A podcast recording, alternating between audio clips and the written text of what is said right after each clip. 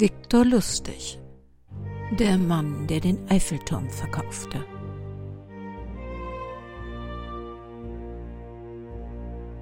Eine Folge aus der Reihe True Crime History.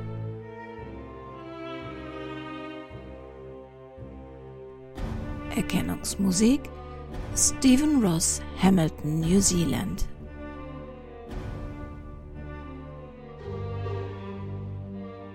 Eine Produktion des Krimi-Kiosk Verlages Petra Weber in Köln.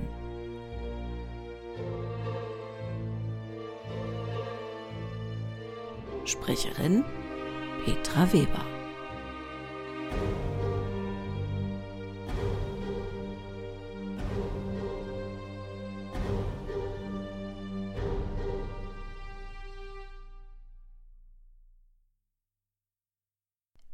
Wir an wahre Verbrechen, dann denken wir an zwei Arten von Verbrechen. Die, die uns entsetzt haben, die grausam waren, die uns mit einem Schaudern zurückgelassen haben, und an die, bei denen wir uns in Erinnerung rufen müssen, dass jedes Verbrechen Opfer hat, weshalb es unsere Bewunderung, so sehr wir sie verspüren mögen, nicht verdient. Folgen Sie mir auf einen Trip nach Paris, in die Vergangenheit.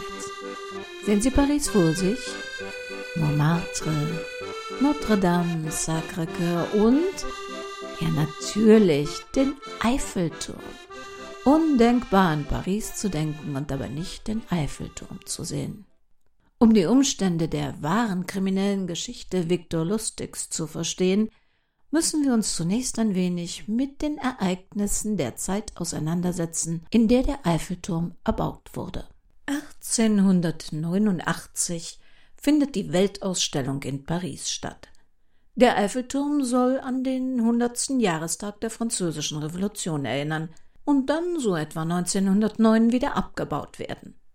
Heute schwer vorzustellen, aber die Pariser Künstler- und Denkerszene lehnte das Eisenmonstrum, das damals bei seiner Fertigstellung 1889 mit 312 Metern das höchste Bauwerk der Welt war, heute sind es sogar noch 40 Meter mehr, leidenschaftlich ab. Die französischen Intellektuellen des ausgehenden 19. Jahrhunderts regten sich ganz fürchterlich auf. Charles Gounod, Alexandre Dumas, Charles Garnier und auch Guy de Maupassant protestierten energisch. Wir Schriftsteller, Maler, Bildhauer, Architekten und leidenschaftliche Liebhaber der bisher unangetasteten Schönheit von Paris protestieren im Namen des verkannten französischen Geschmacks mit aller Kraft gegen die Errichtung des unnötigen und ungeheuerlichen Tour de Fell. Im Herzen unserer Hauptstadt denn die oft vom gesunden Menschenverstand und Gerechtigkeitsgefühl inspirierte Spottlust der Volksseele schon den Turm zu Babel getauft hat. Um zu begreifen, was wir kommen sehen, muss man sich nur einen Augenblick einen schwindelerregenden, lächerlichen Turm vorstellen, der wie ein riesiger, düsterer Fabrikschlot Paris überragt muss sich vorstellen, wie alle unsere Monumente gedemütigt, alle unsere Bauten verkleinert werden, bis sie in diesem Albtraum verschwinden. Durch Gustav Eiffel, er war übrigens nicht selbst der Entwerfer des Turms, die Pläne kamen lediglich von Ingenieuren aus seinem Büro, die er hatte überarbeiten lassen, Gustav Eiffel versuchte, als er 1887 mit der Errichtung des Turms begann, die aufgebrachten Zeitgenossen zu beruhigen, durch Versprechungen, den Turm in Einzelteile zerlegt, ja wieder abzubauen und nach einer gewissen Zeit woanders wieder aufzubauen. Und während sich die Intellektuellen weiter über den unerhörten Mix aus vermeintlicher Kunst und Industrie empörten, wuchs der Turm Schraube für Schraube, Platte für Platte in die Herzen der breiten Masse der Pariser Bevölkerung die fleißig die Baustelle besuchten, um dem eisernen Ungetüm beim Wachsen zuzusehen. Mahnende Hinweise, das Bauwerk könne mit der schweren Last der mehr als 7300 Tonnen Eisen umstürzen oder sein Fundament gar sprengen, konnten den Bau des Eiffelturms, wie er schon früh genannt wurde, nicht verhindern.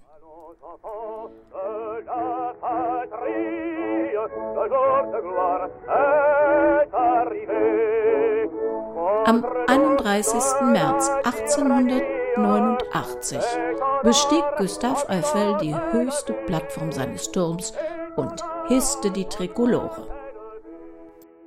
Ungefähr zu dieser Zeit ist in Hostine, deutsch Arnau in Böhmen, Emma, die Frau des Bürgermeisters Ludwig Lustig, ganz frisch in anderen Umständen.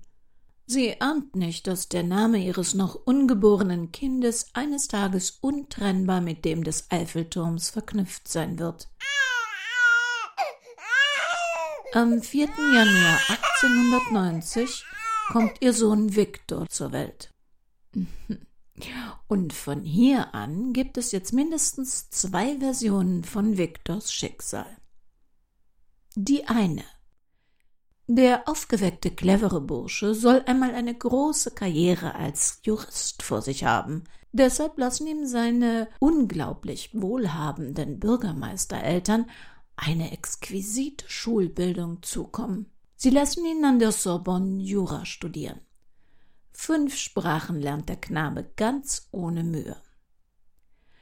Nun ja, so oder so ähnlich steht's in Wikipedia und anderen Nachschlagewerken und man sollte glauben, dann stimmt's. Aber da gibt's noch die andere Version, die, die Viktor Lustig viele Jahre später in einem Geständnis dem amerikanischen Secret Service zu Protokoll gibt. Und da hört sich der Anfang des Lebens von Viktor Lustig ganz anders an. Emma und Ludwig trennen sich, als Viktor acht Jahre alt wird. Da sie sich nicht um ihn kümmern, wird er zu Verwandten gegeben, wo er es unerträglich findet. 1902, mit gerade mal zwölf Jahren, wirft er die Schule hin und vagabundiert durchs Vorkriegseuropa. Hunger und Armut machen ihm zu schaffen. Er muss lernen, dass es solche gibt, die Essen wegwerfen und solche, die es aus der Tonne herausholen müssen, wie er, um zu überleben. Als er in einer mondklaren Nacht als 13-Jähriger im Hinterhof in der Mülltonne eines Budapester Nobelhotels nach Essen kramt, sieht er durch die erhellten Fenster eine, wie er findet, wunderhübsche Edelprostituierte. Er beobachtet sie und ihren Freier, wie er sie mit vielen Scheinen großzügig entlohnt, und beide das Zimmer verlassen, ohne die teuren Köstlichkeiten und, und dem edlen Wein auf dem Tisch auch nur Beachtung geschenkt zu haben. Angeblich in jener Nacht beschließt Lustig, eine kriminelle Karriere zu starten. Leute, die im Luxus Essen verkommen lassen, während andere hungern müssen, haben es verdient, aufs Kreuz gelegt zu werden. Luxus und schöne Frauen, das will er auch. Wohl wissend, dass dies mit ehrlicher Arbeit kaum zu erreichen ist. Auch wenn Viktor Lustig ein Meister der Manipulation durch blumige Erzählungen und ein Könner der Imagination war, spricht tatsächlich vieles für letztere Darstellung seiner ersten Lebensjahre, denn auch sein jüngerer Bruder Emil entwickelt sich früh zum Kleinkriminellen, der sich die Karriereleiter vom Taschendieb zum Einbrecher hocharbeitet. Bereits 1908 mit 18 Jahren sitzt Viktor Lustig in Prag erstmals für zwei Monate im Knast wegen Diebstahls. Im November des gleichen Jahres sitzt er in der Schweiz wegen Täuschung ein. Auf ihn hat Gefängnis allerdings keine therapierende Wirkung. So sitzt er 1909 in Wien ein, 1910 in Klagenfurt, 1911 mal wieder in Wien und 1912 erneut in Zürich. Aber er baut seine Fähigkeiten aus. Poker, Billard und Bridge. Und ganz nebenbei studiert er die holde Weiblichkeit. Mit diesen Fähigkeiten und Talenten zieht es Viktor Lustig 1914 in die Salons der großen Überseedampfer, wo das Karten- und Glücksspiel boomt.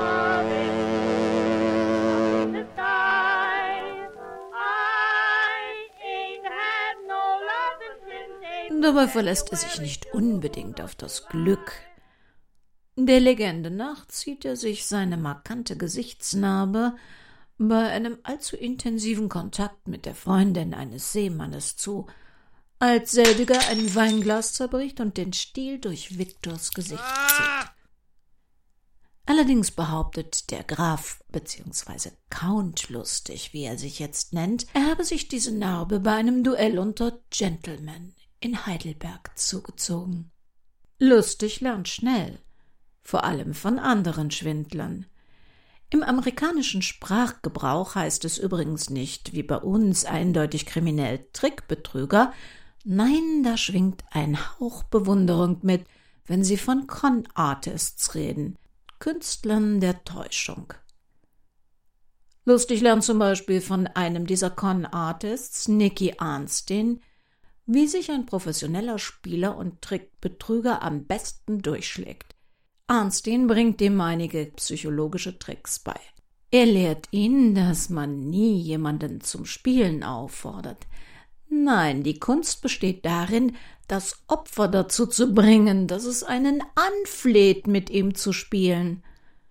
Und man zieht sich so elegant an, bewegt sich so souverän und sprachlich gewandt, dass niemand je auf die Idee kommt, man könnte etwas anderes als ein vermögender Gentleman sein.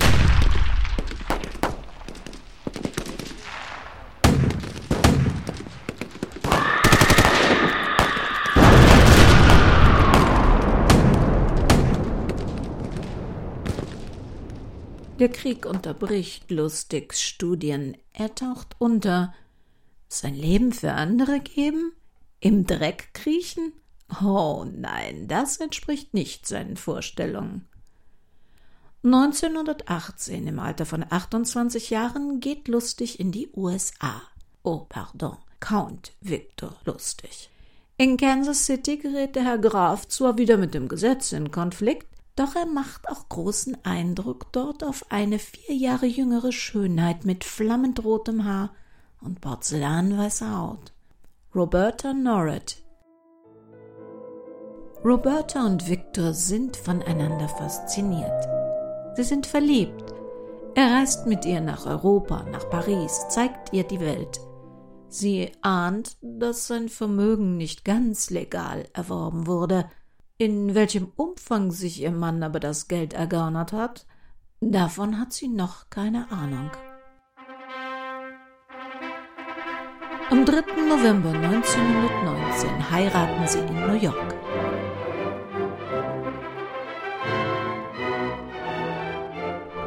Im Februar 1922 werden Victor und Roberta Eltern.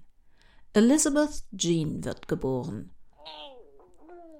Sie muss von Beginn an ihres Lebens mit ihren Eltern ständig auf der Flucht sein. Sie lebt in der Angst vor Entdeckung. Und das kleine Mädchen lernt schon als Kleinkind sehr seltsame Dinge. Zum Beispiel Morsecodes damit sie versteht, wenn ihr Vater ihr auf ihr Händchen Nachrichten tippt, die er nicht laut sprechen kann, wenn er ihr die Information gibt, sofort zu verschwinden und kein Wort zu sagen.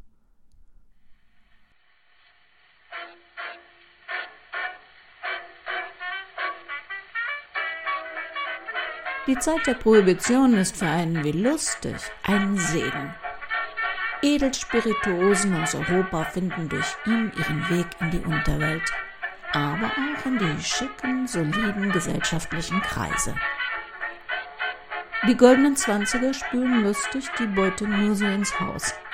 Die Menschen werden unvorsichtig, glauben Versprechungen von Reichtum und Gold. Neue Unternehmen werden gegründet, jeder will ein Stück vom großen Kuchen, und glaubt dem Grafen nur zu gerne jede verrückte Geschichte, solange sie nur viel Rendite verspricht. Viel Geld, Alkohol und Träume.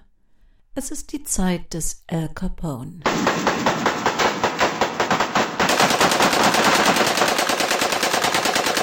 Die Sache mit dem Alkoholschmuggel wird zunehmend gefährlicher. Da steigt lustig um und betrügt lieber gierige Banker, denen er wertlose Grundstücke teuer abkauft, ihnen aber seinen überlassenen Scheck mit Tricks wieder abluchst und stattdessen mit deren Bargeld spurlos verschwindet. Lustig ist ein genialer Schauspieler mit enormem Gespür für Psychologie und einer ungebremsten Fantasie. Er ist ein klassischer Geschichtenerzähler, dem man nur allzu gerne glauben mag. In gewandter Sprache, unterstützt von aristokratischem Auftreten, verkauft er zum Beispiel 25.000 Dollar teure Geldkopiermaschinen, kleine Schachteln, in die man ganz normales Papier hineinlegt, die sich in einem extrem komplizierten chemischen Prozess, den er mit viel Leidenschaft erklärt, in echtes Geld verwandeln. Okay, der Haken, man muss mindestens zwölf bis achtzehn Stunden warten, bis sich dieser Verwandlungsprozess chemisch entwickelt hat. Genug Zeit für ihn zu verschwinden. Und wenn der Kunde doch zu früh nachsieht und natürlich nur Papierfetzen findet, und womöglich lustig noch antrifft, dann erklärt ihm dieser, ja, Herr im Himmel, er hat das Gerät durch seine schreckliche Ungeduld zerstört, das kann ja nicht funktionieren. Der Verkauf dieser Schachteln und ein paar Trickbetrügereien mit einem Komplizen bei Pferdewetten erlauben dem Count und seiner Frau Roberta ein luxuriöses Leben. Neben seiner Chutzpe ist es vor allem das Wissen um die menschliche Natur, die immer mehr oder weniger von Gier getrieben wird, was seinen Betrugserfolg erklärt.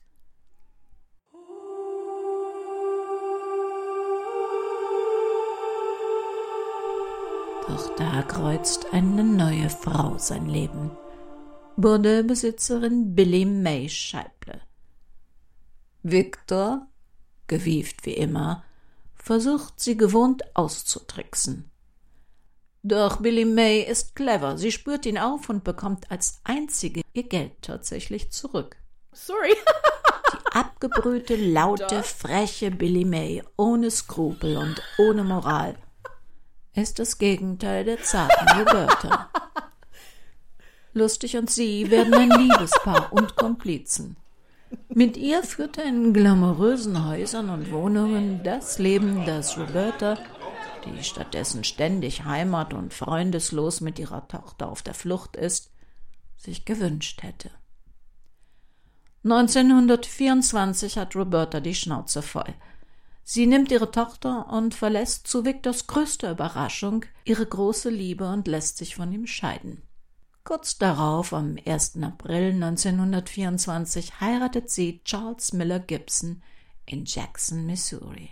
Um seinen Trennungsschmerz zu überwinden, und Victor leidet sehr, denn er hatte nicht im Traum angenommen, dass Roberta ihn je verlassen könnte, nimmt er im Mai 1925 einen Luxusliner nach Paris. Mit an Bord der attraktive Robert Arthur Tourbillon, Sohn einer Französin, der vom Zirkus Löwenbändiger zum erfolgreichen Con-Artist Trickbetrüger umschulte. Eine Geschichte ganz nach Victors Geschmack. In den Medien ist Tourbillon besser bekannt als Dapper Dan Collins. Die beiden Gaunerkollegen entschließen sich in Paris im Team möglichst viele Franzosen von ihren Frauen zu erleichtern.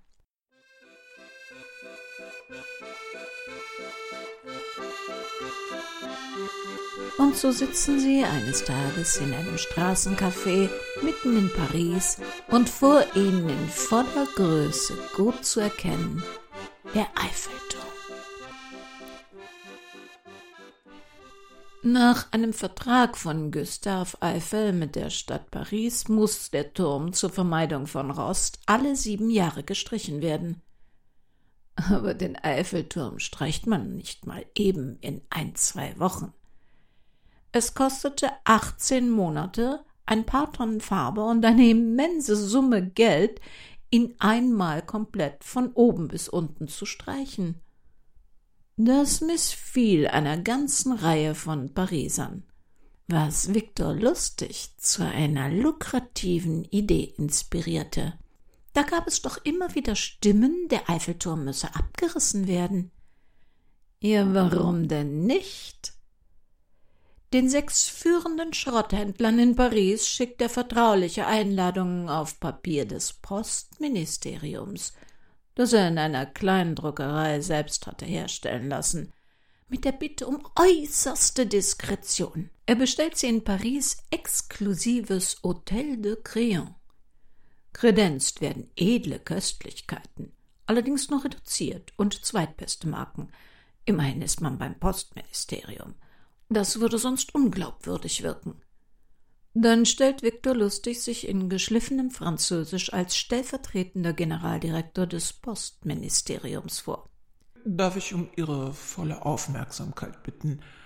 Zunächst darf ich Ihnen im Namen der Regierung danken, dass Sie heute alle hier erschienen sind, und Sie werden gleich verstehen, wieso wir Sie um Verschwiegenheit bitten mussten. Monsieur, die Regierung wird den Eiffelturm verschrotten. Ungläubige Stille. Dann erklärt der stellvertretende Generaldirektor kompetent und sehr detailreich, welche Kosten und Mühen der Erhalt des Turms verursacht und warum die Regierung ihn unbedingt loswerden will.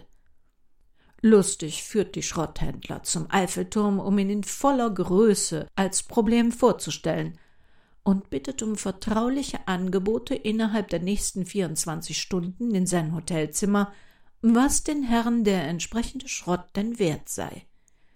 Er werde sich später die Angebote ansehen und in Absprache mit der Regierung dann eine Entscheidung treffen, wer den Zuschlag erhält. Zu diesem Zeitpunkt hat er schon längst André Poisson als Opfer auserkoren. An dieser Stelle sei erwähnt, dass es André Poisson nur als Pseudonym gibt, weil die Polizei den Namen nachträglich änderte. Poisson, neureich mit dem Wunsch nach gesellschaftlicher Anerkennung, ist nervös, er ist unsicher, ob die Story von dem Turmabriss wirklich stimmt. Und vor allem Poissons Frau hat Zweifel. Und damit ist er genau der Richtige. Lustig bestellt ihn diskret auf sein Zimmer und gibt ihm durch die Blume zu verstehen, dass er sich als schlecht bezahlter Angestellter des Ministeriums sieht und dass er bei der Vergabe solcher Aufträge, na ja, eben, ah, Poisson versteht, Bestechung, ja, das war im Schrottbusiness gang und gäbe. Das ist ihm vertraut. Ihm schwinden alle Zweifel ob dieser üblichen Verfahrensweise und er zückt einen Scheck in beträchtlicher Höhe, wahrscheinlich rund 50.000 Dollar.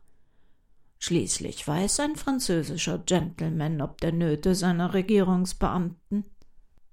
Victor Lustig und Collins fliehen nach Wien. Sie beobachten die Pariser Zeitungen und erwarten, einen ziemlichen Eklat darin zu finden. Aber nichts.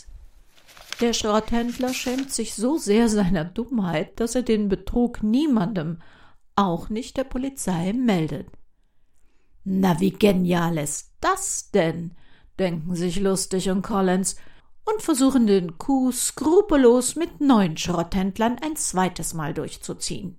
Beim zweiten Versuch scheitern sie allerdings und fliegen auf und Lustig und Collins fliehen zurück in die Staaten. Roberta hat ihre Ehe mit Gibson schon unmittelbar nach der Hochzeit bereut. Ihr Herz schlägt für Victor. Bereits im August 1925 heiratet sie Victor Lustig erneut. Wohl wissend, dass dieser seine geliebte Billy May Scheible nie aufgeben wird. Am 11. Dezember 1928 macht Lustig einen schwerwiegenden beruflichen Fehler – aus eigener Gier. Statt einen eingefädelten Betrug clever und in Ruhe durchzuziehen, raubt er 16.000 Dollar aus dem Schlafzimmer eines potenziellen Opfers namens Thomas Kearns. Ein schäbiger Raub, ohne Glanz und Glamour, ohne gute Story, einfach nur ein schäbiger Raub, der von Kearns auch sofort der Polizei gemeldet wird. Und anders als viele seiner bisherigen Opfer lässt Kearns sich nicht davon abbringen, Victor lustig zu jagen. Als er wieder mal mit einem Luxusdampfer von Europa aus in die USA einreisen will mit der RMS Mauretania, sucht ihn der Secret Service mit zwei Beamten in seiner Luxuskabine auf. Er quatscht die beiden in Grund und Boden, um ihnen ein Missverständnis im Hause Kearns plausibel zu machen. Und tatsächlich gelingt es ihm. Doch von jetzt an wird er auf Schritt und Tritt beobachtet, denn man ahnt, dass hinter Viktor Lustig mehr Kriminelles steckt als dieser eine simple Raub. Und im Juli 1929 wird er in Paris wegen gefälschter Bankpapiere verhaftet. Aber eine Auslieferung an die USA scheitert dann doch, weil Lustig sich auf französische Gesetze beruft, die er offensichtlich sehr gut studiert hat. Zudem erfindet er eine wilde Story, in der er als Mitglied der Gang von Al Capone lediglich mit Capones Material Frankreich als Transitland nutze und die gefälschten Bankdokumente nie in Frankreich einlösen wollte, sondern für andere Aktivitäten in anderen Ländern brauchte, was wiederum verhinderte, dass er ausgeliefert werden konnte. Vielleicht ist es dieser Begebenheit zu verdanken, dass Viktor Lustig ein anderer, genialer Ganoven-Coup zugeschrieben wird. Er soll Al Capone aufgesucht haben mit der Bitte, ihm einige zigtausend Dollar für ein sensationelles Geschäftsmodell zu leihen. Er versprach, das Geld in 60 Tagen zu verdoppeln. Al Capone muss damit gerechnet haben, die Kohle nie wiederzusehen. Nach zwei Monaten sei Lustig dann zurückgekommen, um Capone das komplette Geld zurückzugeben. Mit dem Hinweis, dass sein geplantes Geschäftsmodell leider nicht so geklappt habe. Völlig verblüfft durch die angebliche Ehrlichkeit habe Capone ihm eine vierstellige Belohnung für seine Anständigkeit gegeben. Nichts an dieser Geschichte ist belegt. Aber wann immer man etwas über Graf Lustig, also den Count, liest, wird auch Al Capone, kurz Scarface genannt, ins Spiel gebracht. Ende der 20er Jahre ist der goldene Swing vorbei. Der 25. Oktober 1929 geht als Black Friday in die Geschichte ein. Ein unfassbarer Börsencrash führt an der Wall Street zu Panikverkäufen.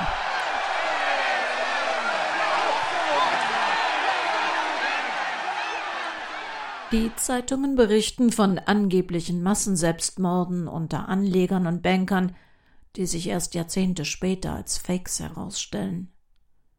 Aber schlechte Zeiten für Trickbetrüger und auch Viktor Lustigs Umsätze brechen plötzlich ein. Es muss ein neues Betätigungsfeld her. Geld fälschen. Mit William Watts, einem erstklassigen Graveur, den Lustig noch aus den Prohibitionszeiten kennt. Er hat eine neue Methode entwickelt. Verrückterweise soll Watts zwei Sorten Banknoten herstellen. Einmal grottenschlechte Fälschungen, die an Kleinganoven verkauft werden, massenhaft, die damit wiederum schnell verhaftet und aus dem Verkehr gezogen werden. Und dann exquisite 100-Dollarscheine, die von Collins aufgekauft und unter die Leute gebracht werden und nur von hochkarätigen Experten zu identifizieren sind während alle nur nach den plumpen Fälschungen suchen.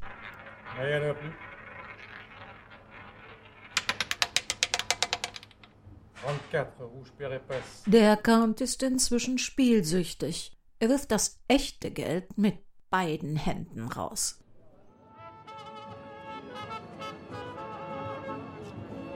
Am 27. Februar 1931 wird er an der Grenze zu Mexiko von Sheriff Q. R. Miller verhaftet. Miller führt ein abendliches Schwätzchen mit Lustig in dessen Zelle. Schnell wird dem Gefangenen klar, dass der Sheriff an lukrativen Geschäften interessiert ist. Man kann es kaum glauben, aber es gelingt ihm dem Sheriff, eine Kopiergeldmaschine für 25.000 Dollar und seine Freilassung zu verkaufen. Als Miller den Schwindel bemerkt, verfolgt er lustig wütend und fordert ihn mit gezogener Waffe auf, sein Geld zurückzugeben. Lustig gibt sich betroffen. Oh, die Geldmaschine hat nicht funktioniert. Mein Gott, wie peinlich. Natürlich bekommt der Sheriff sein Geld zurück und 25.000 als Schmerzensgeld oder Schadenersatz für den Ärger und die Mühe, die er damit hatte. Kurz darauf wird Sheriff Miller beim Einzahlen der Banknoten wegen Falschgeldbetrugs verhaftet. 1931 erträgt Roberta die inzwischen zahlreichen Seitensprünge ihres Mannes nicht mehr. Erneut lässt sie sich scheiden. Und erneut heiratet sie auch sofort wieder. Doug Connor heißt Betty Jeans neuer Stiefvater. Auch der Count heiratet wieder, eine Dame, die ihm nicht viel bedeutet und von der wenig bekannt ist. Die Zeiten des sich nicht die Hände schmutzig machens sind vorbei. Für die Polizei ist er des Mordes an mindestens zwei Männern, mit denen er zu tun hatte, hochverdächtig. Ob persönlich oder als Auftraggeber, sie können es ihm nur nicht beweisen. Inzwischen holt sich der Secret Service in Amerika die Macht aus den Händen des organisierten Verbrechens, notfalls, wie im Fall von Bonnie und Clyde, mit Waffengewalt zurück. In den vergangenen Jahren waren Victor und Roberta stets mit Kostümkoffern und diversen Verkleidungsutensilien gereist. Mal schleppt er als Hotelpage seine Koffer durchs Hotel, mal sitzt er frech als Bettler davor und bettelt die einstürmenden Polizisten an. Der Secret Service muss der Flut an Falschgeld im Land Herr werden, um schwere wirtschaftliche Konsequenzen abzuwenden. Und dazu kann das Gesetz auch schon mal kreativ ausgelegt werden. Am 10. Mai 1935 erhält die Polizei einen anonymen Anruf, der Lustigs Aufenthaltsort verrät. Der Count wird wieder mal verhaftet. Inzwischen ist man bereit, ihn laufen zu lassen, sofern man wenigstens an die Druckplatten käme, um der Falschgeldflut Herr zu werden. Druckplatten gegen Freiheit. Lustig, der vielleicht nie der vielbeschworene Gentleman-Gauner war, den man aus ihm gemacht hatte, liefert seinen Partner Dan Dapper Collins ans Messer und lässt ihn mit den schlechten Druckplatten verhaften. Doch der Secret Service lässt sich nicht blöffen. Unverhohlen droht lustig den Beamten. Und Zufall oder nicht, der Leiter der Treasury Department Squad, eine Spezialeinheit des Secret Service, der Liste fasste, stirbt neun Tage später bei einem Verkehrsunfall. Es scheint, als hätte der Count sich nicht mehr herausquatschen können und endgültig verloren, als er zu einer hohen Geldstrafe und 82 Jahren Gefängnis verurteilt werden soll. Er wird in das Bundesgefängnis The Federal House of Detention in Manhattan überstellt, aus dem noch nie ein Mensch entkommen konnte. Kein Vergleich zu der gemütlichen Zelle in Texas an der Grenze zu Mexiko. Ganze drei Monate und 22 Tage ist er Gast dieser unwirtlichen Stätte. Dann hat er neun Bettlaken ergaunert, zusammengeknotet und sich unter den Augen etlicher Beobachter aus dem Fenster abgeseilt. Verraten haben ihn die zuschauenden Passanten nicht. Er gaukelt ihnen die Arbeit eines Fensterputzers vor. Die Presse steht hinterlustig. Der Count ist frei. Besser als Udini, titeln sie in ihren Schlagzeilen. Doch die gedemütigte Polizei sucht fieberhaft nach ihm. Einmal zu oft hat er sich auf ihre Kosten profiliert und sie lächerlich gemacht. Einen Komplizen hat er nicht der Polizei ausgeliefert. Zu wertvoll ist William Watts, der Graveur und Fälscher. Doch Watts braucht Chemikalien für sein Kunsthandwerk die man nur im Fachhandel bekommt, der wiederum wochenlang unter Observation steht. Am 18. September 1935 wird William Watts verhaftet. Bei ihm werden die Platten mit hervorragender Qualität gefunden, die lustig für den Rest seines Lebens hinter Gitter bringen sollen. Am 28. September, nach 28 Tagen auf der Flucht, erhält die Polizei einen weiteren anonymen Anruf mit einem Hinweis auf Lustigs Aufenthalt. In Pittsburgh wird der Count nach einer Autoverfolgungsjagd durch ein ihn rammendes Auto des Secret Service endlich gefasst. Nach seiner Verhaftung gibt der Count interessante Details preis, wie es ihm gelingen konnte, so oft zu entkommen. Dabei liefert er die Secret Service Beamten, die ihn am Ende am leidenschaftlichsten verfolgt haben, ans Messer und beschuldigt sie detailliert der Korruption. Er behauptet sogar, er sei bezahlt worden, solche Ermittler bei der Korruption zu ertappen. Am 4. Dezember 1935 erscheint Victor Lustig in New York vor Gericht. Es ist nur noch wenig vom Glamour des Count übrig. Das Gefängnis und die Flucht haben ihn gezeichnet. Innerhalb von drei Jahren hatten William Watt und Victor Lustig mindestens 2,5 Millionen Dollar Falschgeld in Umlauf gebracht.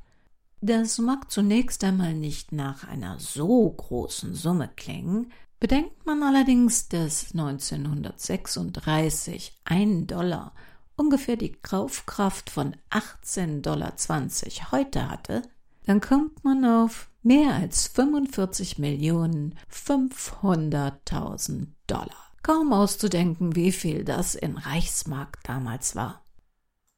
William Watts sagt vor Gericht als Kronzeuge gegen Victor Lustig aus. Das Ende des Count ist besiegelt. Guilty. 20 Jahre Gefängnis lautet das Urteil. Am 27. April 1936 wird Victor Lustig, von dem man fürchtet, er könne womöglich erneut fliehen, nach Alcatraz auf Devil's Island überführt, wo ihn im Hochsicherheitsgefängnis prominente Mitgefangene wie Al Capone erwarten. Es heißt, Lustig habe in Alcatraz die drei Jahre, die er den Wohnsitz mit Al Capone teilte, unter dessen Schutz gestanden. Victor versucht mit vielen Ideen, sich als nützlich für den Secret Service zu verkaufen. Insiderbankwissen, Kriegsspionage. Doch man scheint nicht interessiert. Er ist eben keiner, dem man trauen darf. Alcatraz ist kein Sanatorium, es ist kalt und feucht. Victor lustig kränkelt. Man glaubt ihm nicht, hält es für einen Trick oder hält ihn für einen Hypochonder. Denn wer einmal lügt, seine bedingte Freilassung ist für August 1948 geplant. Doch dann verschlechtert sich plötzlich sein Gesundheitszustand weiter und er wird doch in ein Krankenhaus gebracht. Zu spät. Am 11. März 1947 besucht seine Tochter Betty Jean ihn dort.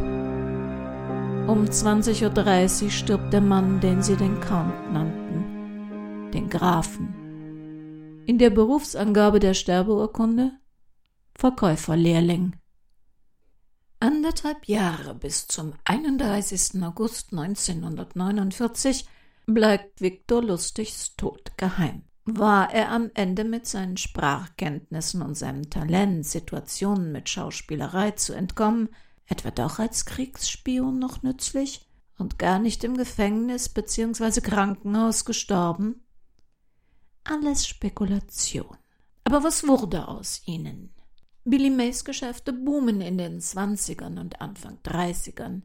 Ihre Bordellkette erstreckt sich von New York nach Miami. Geschätzter Jahresverdienst 80 bis 100.000 Dollar. Angebliche Umsätze mehr als eine Million, die sie vorzugsweise nicht versteuert. Als sie 1936 wegen Körperverletzung und Mädchenhandel verhaftet wird, entdeckt man ihre Steuerschulden und sie wird von da an mehrfach vor Gericht gebracht. Der Secret Service geht davon aus, dass sie es war, die lustig mit dem ersten Anruf verraten hatte.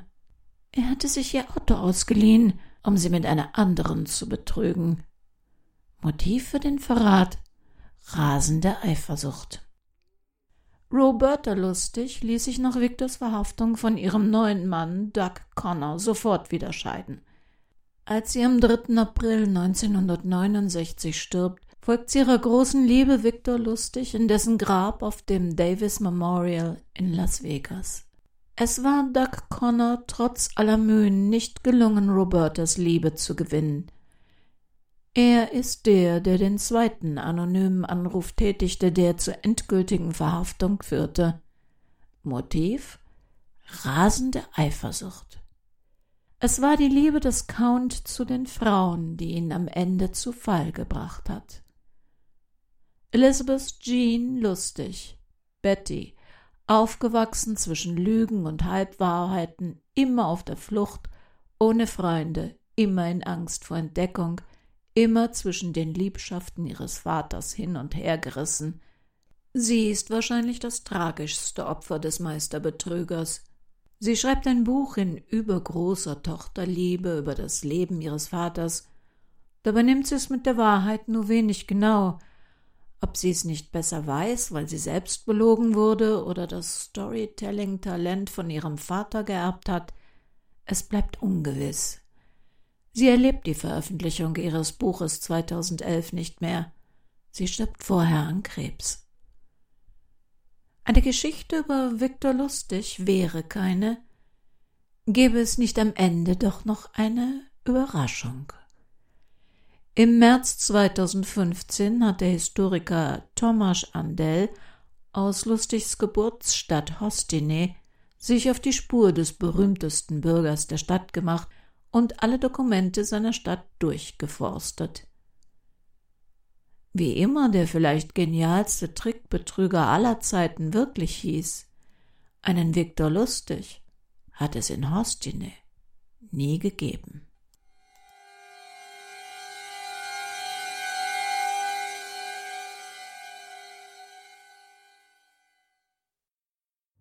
Alle Quellen für diese Sendung haben wir auf einer Webseite, deren Link Sie in den Infos finden, festgehalten.